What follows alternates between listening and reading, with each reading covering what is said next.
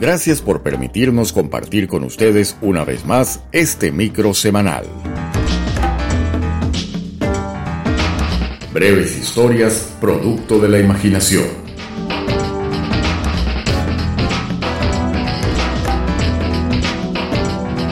Y con ustedes, Carlos Rivas, con una nueva reflexión escondida entre sus letras.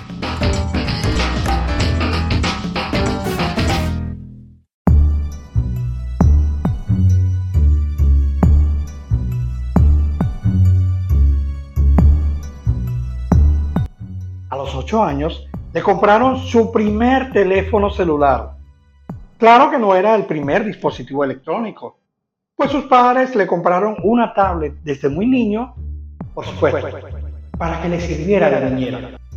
Pero era así la primera vez que tenía un dispositivo con línea telefónica y conexión a Internet. Como es de esperarse, a los 8 años no hay noción del uso del saldo.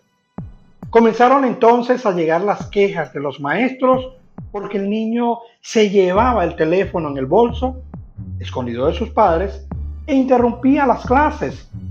Los maestros deciden entonces revisar el bolso y retener el teléfono mientras duraban sus clases. Pero al salir, el jovencito se enfrentaba a conflictos con otros niños que no tenían un aparato, pero lo deseaban. Pasaron los años y el conflicto se había resuelto. Los padres decidieron quitarle la línea y revisar el bolso antes de que saliera a la escuela. Claro que mientras estaba en casa, permanecía totalmente aislado de la familia, incomunicado, jugando sin control con aquel aparato. Llegó la pandemia y las clases eran en línea. El niño tenía conexión inalámbrica y por supuesto retomó su adicción, su adicción al aparato. Su conducta era agresiva y asocial. Los padres, con ayuda psicológica, descubrieron que solo el cariño podía lograr bajar la ansiedad por aquel aparato. Pasada la pandemia, las escuelas siguieron asignando actividades por medios digitales. Y aunque la educación era presencial, más niños iban a la escuela con teléfonos, tablets y otros dispositivos. La mayoría con líneas telefónicas.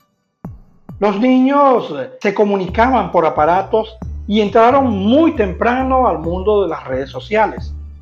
Allí encontraban contenidos que no entendían, que los asustaban, así como otros que no eran de su interés, pero utilizaban las redes para comunicarse entre ellos. Los padres, que generalmente no revisaban las tareas, tampoco lo hacían con los equipos electrónicos, pero al llegar el primer reporte del año, las calificaciones habían desmejorado comenzaron a bajar y para los padres y maestros no fue difícil asociar el hecho al mal uso de los dispositivos. Los padres del protagonista de nuestra historia ya tienen experiencia sobre cómo atacar la adicción. La pusieron en práctica una vez más y también revisaron lo que su hijo hacía en las redes. Los mensajes eran preocupantes.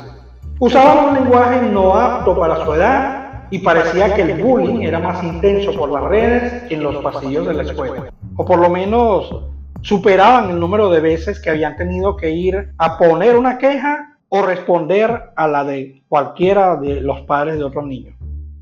Hasta ahora los maestros no encuentran una manera efectiva de combatir el problema, porque los aparatos se han vuelto una necesidad como nuevos requerimientos académicos pero no han logrado tener el control de los aparatos en la escuela ni que los padres los supervisen en su casa. ¿Y tú? ¿Sabes qué hacen tus hijos con sus dispositivos electrónicos?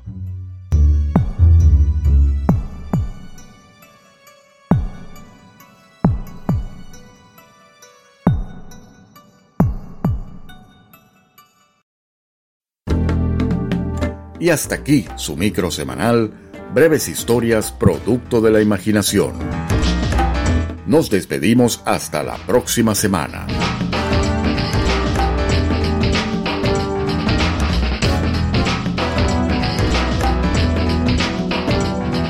Con el cariño de siempre en la producción, locución y controles, Carlos Rivas. Refugiados Unidos Radio.